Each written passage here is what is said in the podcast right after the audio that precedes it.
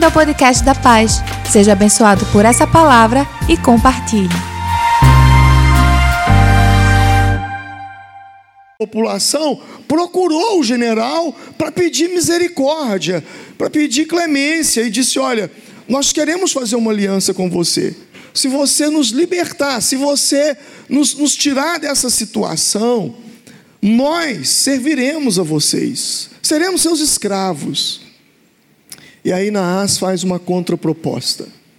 Eu, eu deixo vocês livres com uma condição: que se arranque o olho direito de cada homem. Que se arranque o olho direito de cada homem. Eu fico imaginando isso naquela época, gente. Hoje, você fazer uma cirurgia nas vistas, quando a gente vai para fazer uma cirurgia, a gente já vai assim com certo temor. Qualquer tipo de cirurgia, a gente tem temor.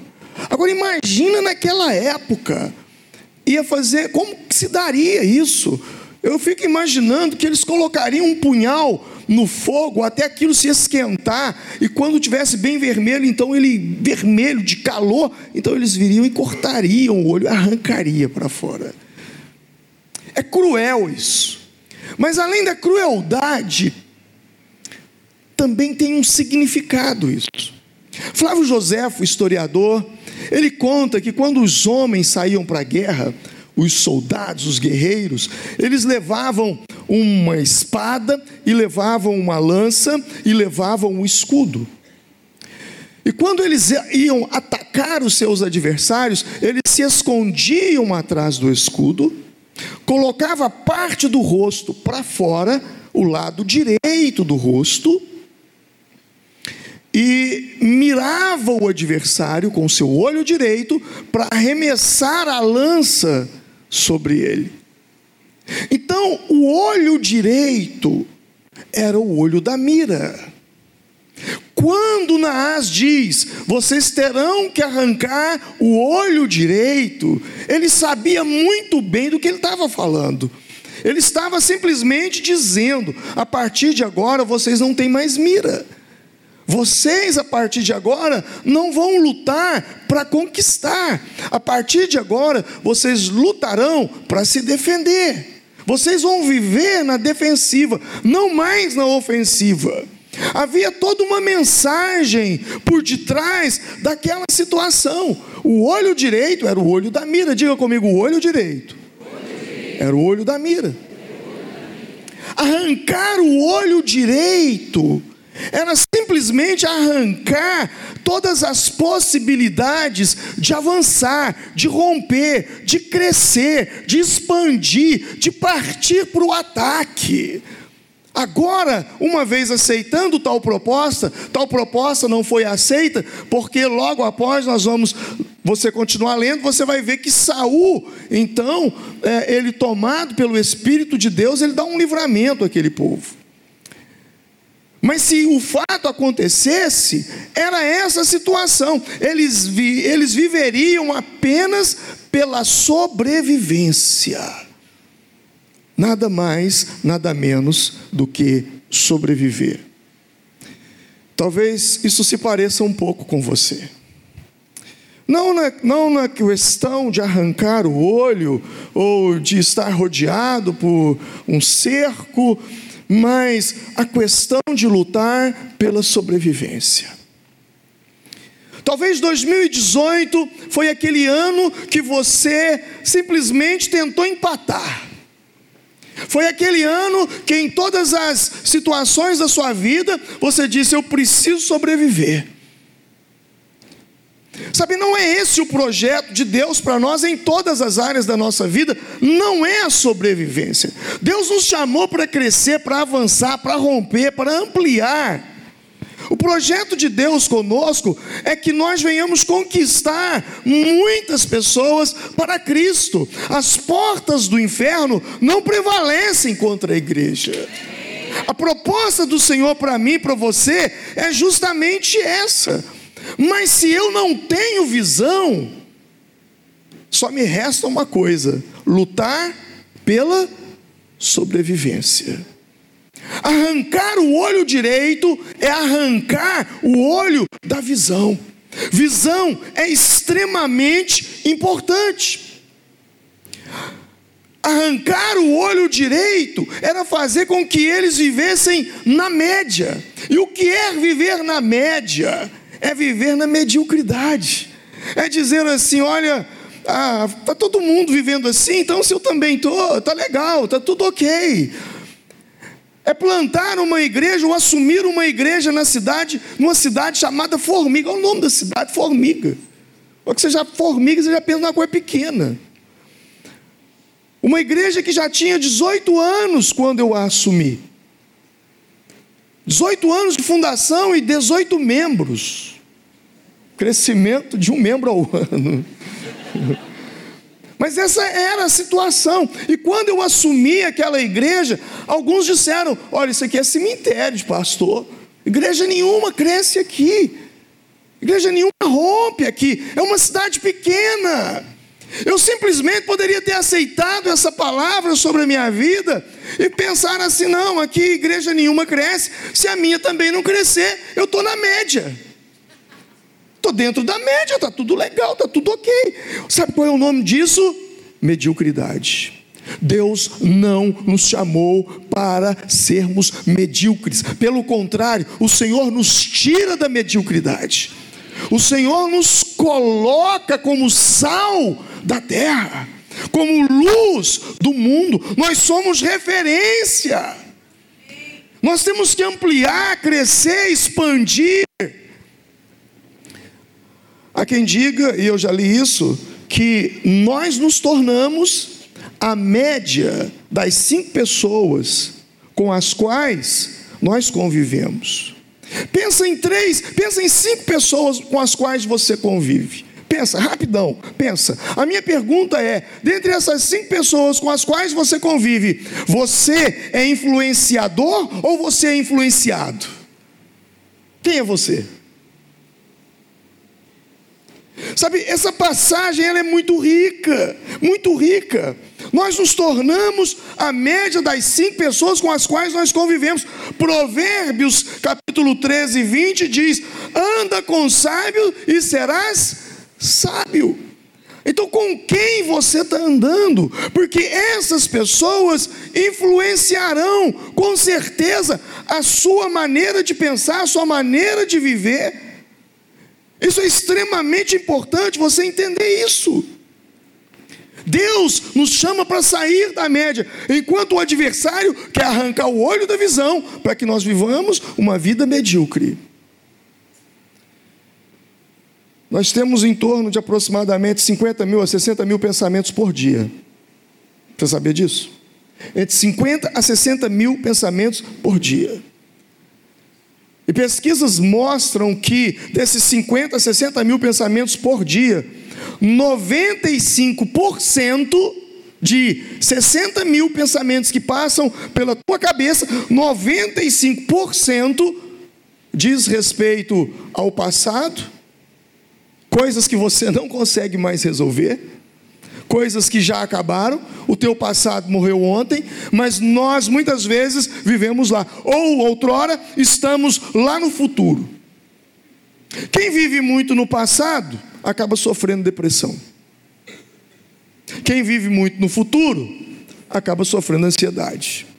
O fato é que raramente nós estamos aqui e agora.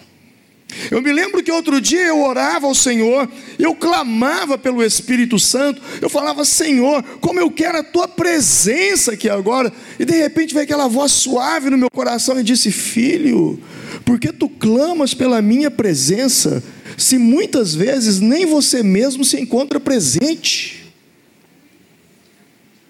Quantas vezes você está orando na sua cabeça, meu irmão? Tá, você tá, só seu corpo está sentado aqui. Quantas vezes você já saiu desse prédio hoje? Quantas vezes durante o louvor? Quantas vezes você não estava aqui? Quantos momentos você saiu daqui? Você foi na sua casa ou você foi em algum lugar? Você foi lá na semana que vem. Ah, pastor, então quer dizer que eu não devo pensar no futuro? Não, claro que sim.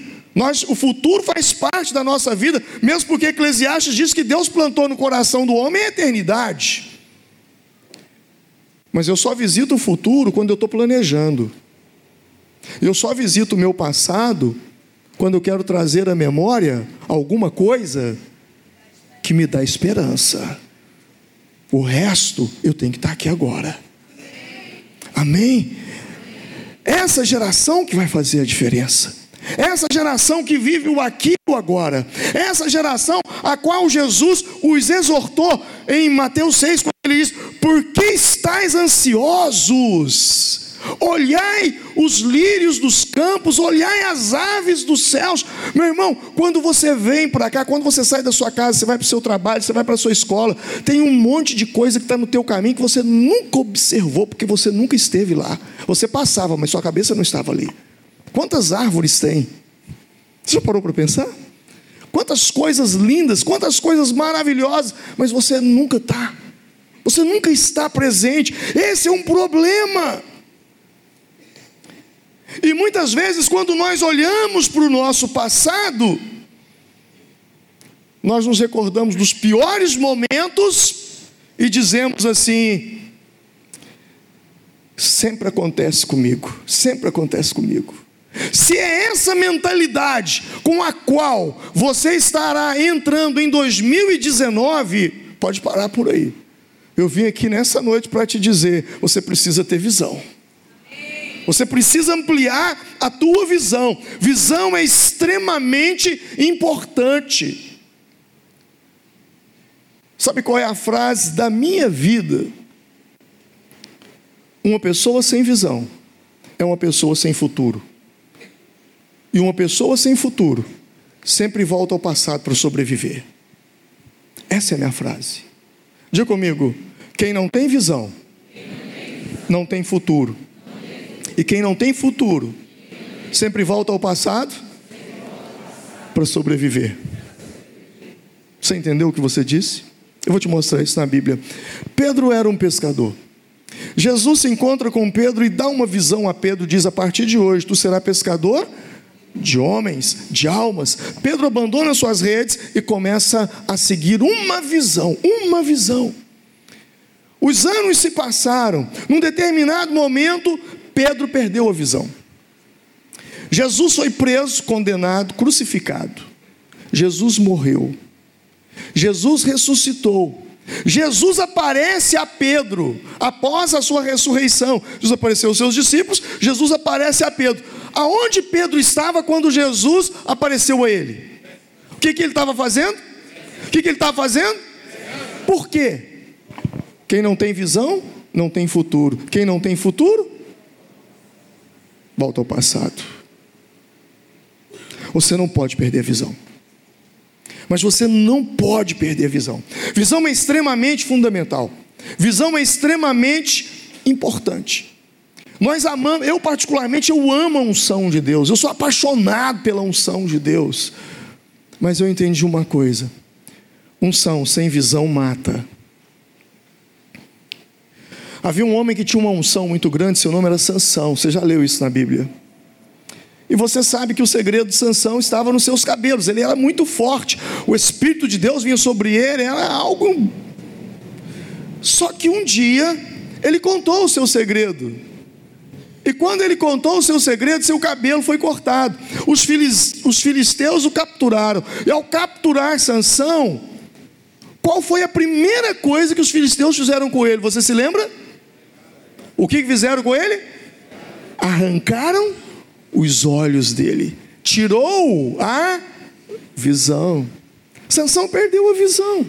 O tempo passou. Então o que que Sansão começou a fazer? A Bíblia diz que eles então, em Juízes, capítulo de número 16, 21, vai dizer que eles colocaram Sansão arrancaram os olhos dele e amarraram com duas cadeias de bronze e ele girava moinho no cárcere.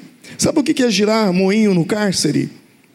É fazer muita força, trabalhar muito e não sair do lugar. Você pode ter força, mas se você não tiver visão, você vai trabalhar demais e não vai sair do lugar. Unção é extremamente importante. Mas é a visão que faz você romper, é a visão que faz você sair do lugar. O tempo passou. O tempo passou e Sansão ficou ali. Ei, preste atenção no que eu vou te dizer. A visão de Deus para a sua vida, ela nunca envelhece. Amém? Amém? Mas as ferramentas da visão envelhecem. Quem foi a dentista há 20 anos atrás e vai hoje, completamente diferente. O modelo de culto que fazíamos outrora, completamente diferente. Eu lembro do dia em que eu fiz uma oração, graças a Deus, Deus não me ouviu. Eu orei, Senhor, pastor, você deve ter feito essa oração. Senhor, me dê um mimeógrafo, Senhor. Tem uma turma aí que nem sabe do que eu estou falando. Eles nem sonham, eles nem. Quem aqui não sabe o que é um mimeógrafo? Vai no museu aqui de Recife, você vai saber o que eu estou falando. Mimeógrafo, eu vou ter que explicar. Era como se fosse a nossa impressora hoje. Só que era tudo, era datilografado numa máquina de escrever e aquilo tinha um carbono, né? Era isso mesmo, né? Depois passava numa encrenca lá com álcool, saía rodando, e aí saía aí os, os jornais, os jornalzinhos que a gente tem, tá? A prova lá da sua escola que a professora rodava, era tudo assim. Hoje, se o Senhor falar para mim que vai me dar o mimeógrafo, que Ele resolveu ouvir minha oração, eu não sei o que eu vou fazer com isso mais. Você está entendendo o que eu estou querendo dizer? A visão não envelhece, mas as ferramentas da visão envelhecem. Coisas que nós fazíamos outrora envelheceram. Por isso, nós, como igreja, obviamente, princípios são inegociáveis. A palavra é inegociável. Passará o céu e a terra, mas a minha palavra não passará. Não vai passar. Mas as ferramentas, a visão de Deus é ir por todo mundo, pregar o evangelho a toda criatura. Isso existe até hoje, e até que haja igreja na terra, isso vai acontecer. Porém, a ferramenta de evangelismo não é mais a mesma. Eu não sei vocês, eu já fiz culto ao ar livre, subia num, num banquinho, com uma caixinha de som e Bíblia no povo. Quer dizer, no povo não, ninguém parava para me ouvir. Era eu falando para mim mesmo. Porém, o tempo passou. O tempo passou. Nós mudamos. Há pouco, agora há pouco estava ali as mídias sociais da igreja. É outro mundo, é outra coisa. Nós vimos agora na própria política. Que foi o poder da televisão? Nada. E o que era a televisão há um tempo atrás? Era tudo. Quem tinha televisão tinha tudo e ficava na mão de uma minoria. Hoje a maioria tem acesso às redes sociais e a cada dia surge gente diferente fazendo coisas diferentes. Por quê? Porque a ferramenta mudou. Se você não entender isso, você vai ficar fazendo como Sansão. Mas o fato foi que o cabelo de Sansão cresceu. E ao crescer o cabelo, a unção voltou, o poder voltou. E Sansão agora disse: Leve-me ao templo dos filisteus, ao templo de Dagon, e eles o levaram. Me leve às colunas, e ali estavam as colunas, o povo estava adorando os deuses, e Sansão fez uma oração que é uma oração muito marcante. Senhor, faz mais uma vez. Sansão, o Espírito do Senhor vem sobre ele, ele empurra as colunas, o prédio desaba, os, os filisteus morreram, mas Sansão também morreu. Quem tem unção, mas não tem visão, mata, mas morre. Visão é extremamente importante, é extremamente importante, é fundamental. A visão, ela nos remete ao futuro. A vista lida com aquilo que é, a visão lida com aquilo que há de ser, com aquilo que virá. A vista te mostra o presente, a, a visão ela, te, ela libera para você o futuro. Em Belo Horizonte tem um prédio e, e esse prédio ele me chamou muita atenção no centro da cidade, porque ele é um prédio de estacionamento de veículos, 20 andares. Só que não é o fato dele ser um estacionamento. Isso tem nas capitais. O fato é que esse prédio ele é muito antigo, da época em que as pessoas estavam migrando do, do, do, dos, dos, dos fusquinhas, das carroças para os fusquinhas, lá atrás. E o que me impacta é que um homem ali na década de 50, de 40, ele simplesmente não, não, não havia quase que nenhum veículo. Esse cara constrói um prédio de estacionamento. No mínimo, ele foi chamado de louco. Para que isso? Não existe carro. Quem vai estacionar aí? Você ficou maluco. Entenda uma coisa: todo visionário é um solitário até que a sua visão se transforme em realidade. Entenda outra coisa: os sonhadores sonham com mudança, mas quem as provoca são os visionários. Então isso é extremamente importante. Você precisa entrar em 2019 com uma visão muito clara. Quando eu falo de visão, visão, a gente lembra de olho, mas eu quero falar de uma outra visão. Quando a gente fala de, de visão, a vista, ela é limitada pelos olhos. E a visão? A visão também é limitada. Ela é limitada pela imaginação. Diga comigo, imaginação. Alguns anos atrás, eu estava orando, há uns cinco anos atrás, e era mês de janeiro, eu havia saído com a minha família de férias, e nós fomos para uma, uma região da minha cidade, que é o Lago de Furnas, onde tem os, próximo aos cânions, que vocês já devem ter ouvido falar, de Capitólio, é pertinho lá da, da minha cidade. E nós estávamos num, num, num sítio. Eu fui fazer o meu devocional e eu estava orando, orando, orando. E eu falava com o Senhor e o Espírito Santo falou comigo, filho, há um problema com suas orações. Engraçado, né? Deus só me dá chicotada. Eu conheço uns irmãos, eles só, só recebem profecia, mas só coisa boa. Eis que eu estou contigo. Parece que as caixinhas de promessas, já viu? Você tira, só sai versículo bom. Para mim é só paulada. Há um problema com suas orações. Eu falei, o que, Senhor? E o Espírito Santo me disse: suas orações faltam imaginação. Imaginação. A vista é limitada pelos olhos, a visão é limitada pela imaginação. E Deus trabalha com imaginação.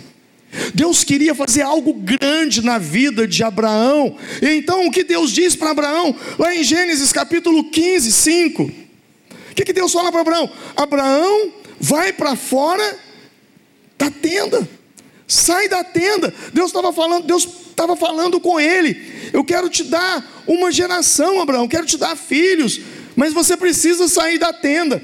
Abraão então sai da tenda e o Senhor diz: Olha para o céu. Ele olhou, conte as estrelas, uma, duas, dez mil, Senhor, eu não consigo mais, assim será a tua descendência. Conte os grãos de areia, Senhor, eu não consigo, assim será a tua descendência. Deus falou com ele através de imaginação. Imagina se Deus fala com você que você vai ter uma geração ah, como as estrelas do céu. Jesus fez isso com Bartimeu. Jesus estava cansado de saber que Bartimeu queria enxergar. E Jesus faz uma pergunta para ele para aguçar a imaginação dele. O que queres que eu te faça? Entre a, entre a pergunta e a resposta, ele se imagina, ele se vê casando, tendo filhos, criando sua família, saindo daquela vida miserável de pedir esmolas. E Jesus diz: Seja feito conforme a tua fé. Deus tira Abraão de dentro da tenda. Deixa eu te dizer algo. Para Deus falar com você em visão, te dar uma visão clara, você precisa sair da tenda. E essa tenda a qual eu me refiro é uma caixinha que está aqui, ó, que você pensa dentro dela. Você precisa pensar na caixa. Vira para a pessoa que está do seu lado e diz assim: pense fora da caixa. Pense fora da caixa. Em João 5, Jesus se encontra com um paralítico. Lembra-se? Na onde? No tanque de Betesda. Segundo a Bíblia, eles criam que quando as águas se movimentavam, quem descesse primeiro as águas, o que, que acontecia com ele? Era curado. E lá estava aquele homem, paralítico, 38 anos. E Jesus aparece ali para ele. Havia uma multidão de enfermos. Jesus só foi ali por causa daquele homem. Jesus não curou ninguém naquele dia, só ele. Jesus faz uma pergunta para ele. Eu fico imaginando que aqui é são as águas do tanque e ele está aqui. E Jesus faz uma pergunta para ele: Moço, você quer ser curado? Qual foi a resposta dele? Quem se lembra? Senhor, eu não tenho ninguém que me desça as águas, porque quando eu vou descer, alguém desce antes de mim. Qual foi a pergunta que Jesus fez para ele? Quer ser curado? Qual foi a resposta dele? Eu não tenho ninguém que me desça as águas. Aquele moço pensava na caixa. Porque na única maneira de ser curado, para ele, era descendo as águas. E Jesus não desceu as águas. Jesus simplesmente diz: pega a tua esteira, levanta e anda. Você está entendendo? Você está conseguindo entender o que eu estou compartilhando com você. Talvez você está ali, ó, é assim, é assim, é assim, e Deus está falando, filho, quebra essa linha de raciocínio. Talvez você está dizendo, não tem jeito, acabou, passou, não, simplesmente não dá mais. Se eu não conseguir até agora, 2019 que eu não vou conseguir. Deus está falando para você, sai da caixa. Sai da caixa, pensa diferente, porque a caixa nos limita. A viúva que foi até o profeta Eliseu e disse: Senhor, meu marido era teu servo e ele morreu e deixou uma dívida para nós. E agora os credores, está lá em 2 Reis 4, os credores querem levar os meus filhos para pagar a dívida. E Eliseu pergunta a ela: o que, que você tem em sua casa? Qual foi a resposta dela? Você lembra? Você lembra? O azeite? Não, não foi essa a resposta. A primeira resposta dela foi: A tua serva não tem nada em casa. Porque a gente nunca dá valor naquilo que é da gente. A gente nunca acha, a gente sempre acha que aquilo que a gente tem na mão nunca é suficiente. E ele diz, mas nada. Ela diz, não, tem um pouco de azeite. Ele disse, então vai, pega vasilhas vazias, pede aos seus vizinhos e desse pouco do azeite, enche as vasilhas, vende o azeite, paga a dívida e vive do resto. Ela tinha a solução na casa dela. Como você tem a solução, ela está dentro de você. O Senhor já colocou, mas você precisa pensar fora da caixa. Você precisa parar de olhar para aquilo que você não tem e focar naquilo que você tem, porque Deus vai usar não é aquilo que você não tem, Deus vai usar é aquilo que você tem. Não importa o que seja, não importa o tamanho, não importa a relevância, é isso que Deus vai usar. Ele sempre fez isso. Ele usou uma vara na mão de Moisés para abrir o mar vermelho. Quem está entendendo, diga amém imaginação.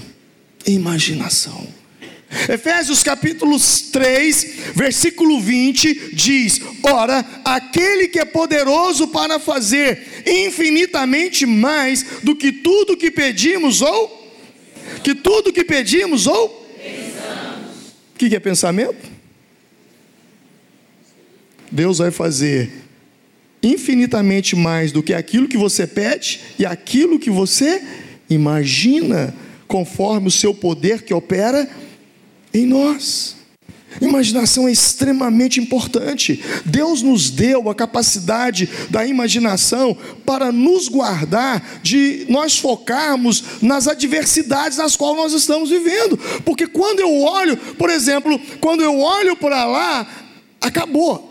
A igreja, o prédio vai só até ali, só vai até aqui, até ali.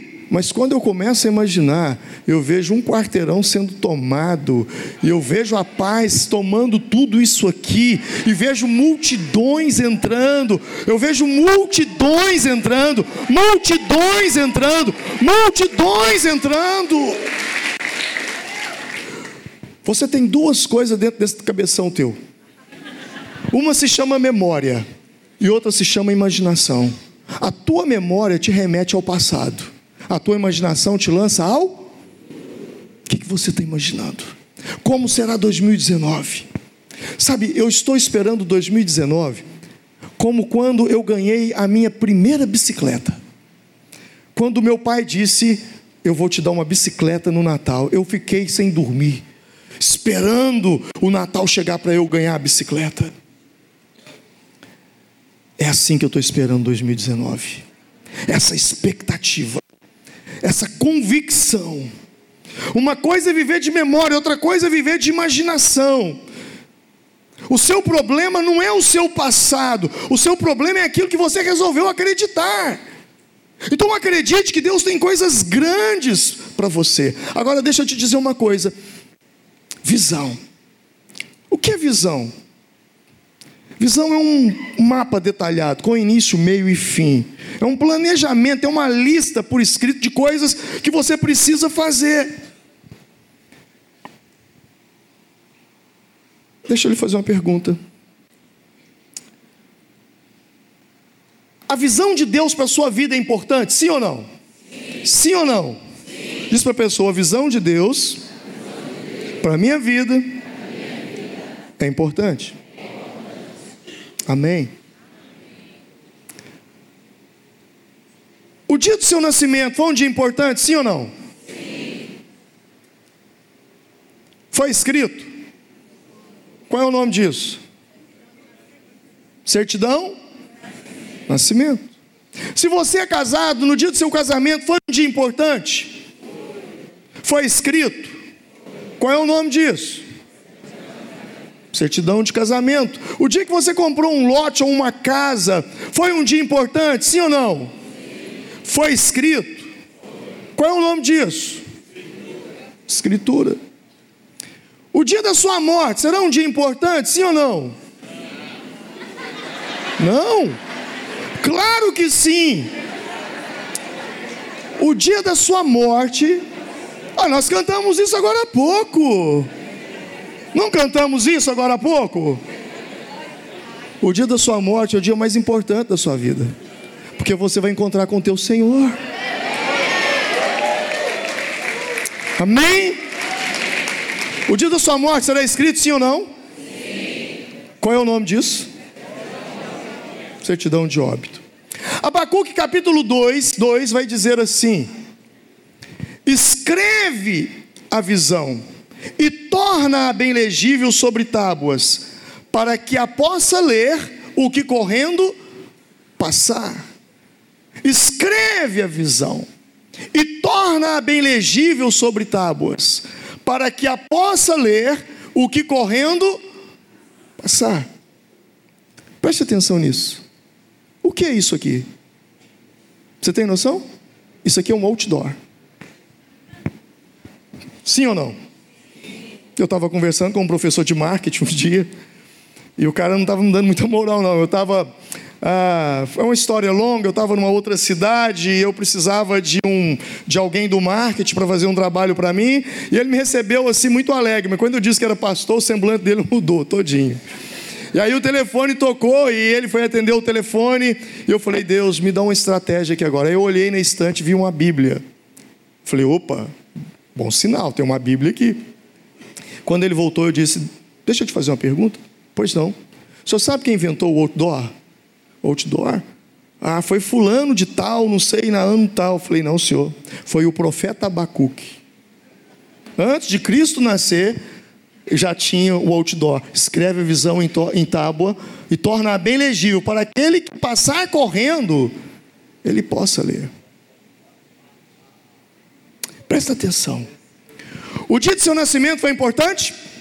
Foi escrito? O dia de seu casamento foi importante? Foi escrito? O dia que você comprou uma casa, um imóvel foi importante? Foi escrito? Ok. A visão de Deus para a sua vida é importante? Você já escreveu?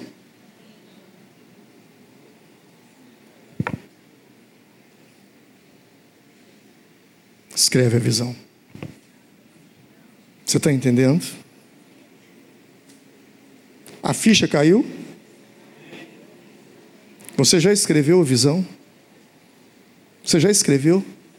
Se eu te perguntar como é que será o seu ano de 2019, você consegue me contar? Você consegue ir a três, quatro anos lá na frente e imaginar em quem você se tornará? Escreve a visão. Escreve a visão. A visão é extremamente importante. Se a sua visão não é registrada, ela não passa de um sonho. Mas quando você coloca a sua visão no papel, ela se torna uma visão. É como um projeto de uma casa. Você tem um sonho de ter uma casa, mas quando você faz o projeto, aquilo começa a te incomodar. Há um ditado no, mundo evangélico, no meio evangélico, que diz: há poder nas palavras. Hoje eu quero te ensinar mais um: há poder em anotar. Então escreva a visão. A visão precisa ser escrita. Domingo passado, pastor, eu fiz uma coisa na igreja muito interessante. É, nós temos um hábito, todo, toda passagem de ano, a gente faz uma cartinha para Deus. Uma carta de. Uma oração. Deus, eu gostaria que isso acontecesse na minha vida e tal. E aí no final do ano, todo mundo, o pessoal vai dar o testemunho, vai compartilhar do que aconteceu. Mas esse ano eu fiz algo diferente. Não é uma carta para Deus, é uma carta para mim. Não para mim, que eles vão escrever para mim, cada um vai escrever para si. A carta é uma carta para mim. Essa pessoa, nós falamos, vocês vão escrever todos os alvos, tudo aquilo que você quer, tudo aquilo que você sonha para 2019. Você vai escrever. Coloca no envelope e devolve aqui no altar da igreja. Em dezembro de 2019, põe o seu endereço no envelope, porque em dezembro de 2019 a igreja vai mandar essa carta para você. E você vai ver a carta que você escreveu há um ano atrás. Escreve a visão. A visão ela é extremamente importante. Extremamente importante. A igreja tem uma visão.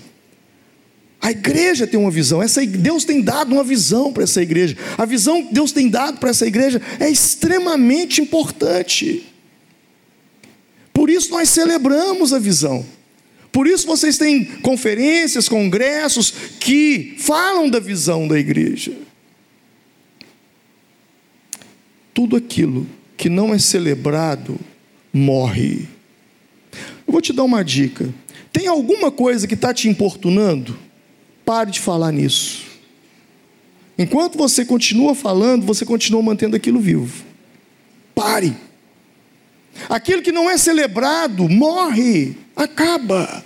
Deixa eu te fazer uma pergunta: o que, que se comemora no dia 7 de setembro? Dia da Independência. O que se comemora no dia 1 de maio? Dia do Trabalho. O que se comemora no dia uh, ah, 25 de dezembro? Natal. O que se comemora no dia 6 de junho? Você não sabe. É o aniversário da minha cidade. Você nunca celebrou. Se você tivesse celebrado, você sabia. Aquilo que é celebrado não morre. Celebre cada conquista, celebre a visão. Celebre. No nosso caso, nós temos uma visão muito forte em relação aos pequenos grupos, às células. Então, nós temos um dia no, no ano que a gente faz a festa da visão para manter a chama acesa. Mas eu caminho para o fim te dizendo uma coisa extremamente importante. A visão, a visão é maior que os seus recursos. A visão sempre é maior que os seus recursos. Pastor, eu tenho uma visão, mas infelizmente eu não tenho os recursos. Legal, ótimo. Porque o dia que seus recursos forem maior que a sua visão, a sua visão deixou de ser visão, passou a ser vizinha. Bom, vamos lá. A visão, ela é maior que os recursos. Por isso, há uma palavra que, quando fala de recursos, nós falamos de provisão. Provisão casa com recursos, sim ou não? Deus, eu preciso de uma provisão. Então, o que é uma provisão? Provisão. Provisão. Preste atenção nisso.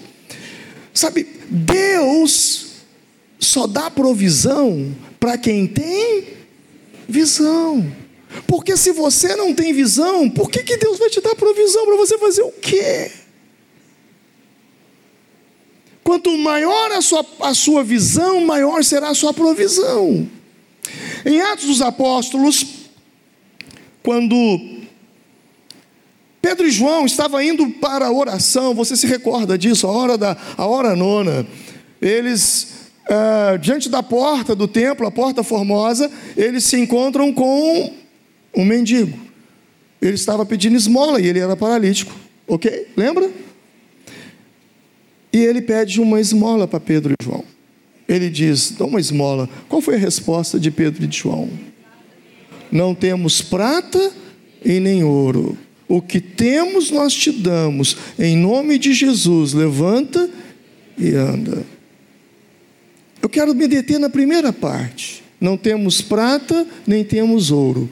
Vocês acreditam que os discípulos mentiram? Quando eles disseram que não tinha prata e ouro? Vocês acreditam que eles falavam mentira? Eu não acredito. Eles eram homens de verdade, da verdade. Quando eles disseram nós não temos prata e ouro, realmente eles não tinham. Isso é um fato. Eles não mentiram. Eles não tinham. Porque a visão deles era desse tamanho. Jesus havia morrido há poucos dias. Eles estavam completamente perdidos, sem saber, não tinha uma clareza. A visão não era total. Tanto é que, posteriormente, logo após, em Atos capítulo 4,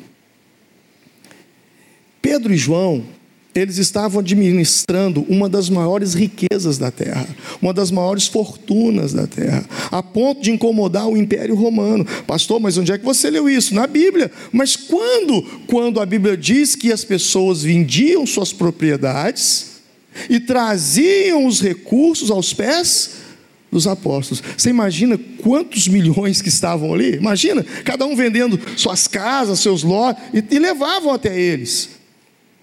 Por que, eu estou dizendo isso? Porque eu estou dizendo isso para chegar a um determinado ponto que você entenda que os seus recursos serão, nunca serão maiores do que a sua visão. Os seus recursos é proporcional ao tamanho da sua visão. Minha visão é pequena, não tenho prata e ouro para dar ao, ao mendigo. Agora minha visão cresceu, eles já estavam numa outra etapa, eles já tinham muita clareza, Deus estava usando poderosamente a vida deles, eles sabiam, já estava havendo necessidades na igreja que precisavam ser supridas.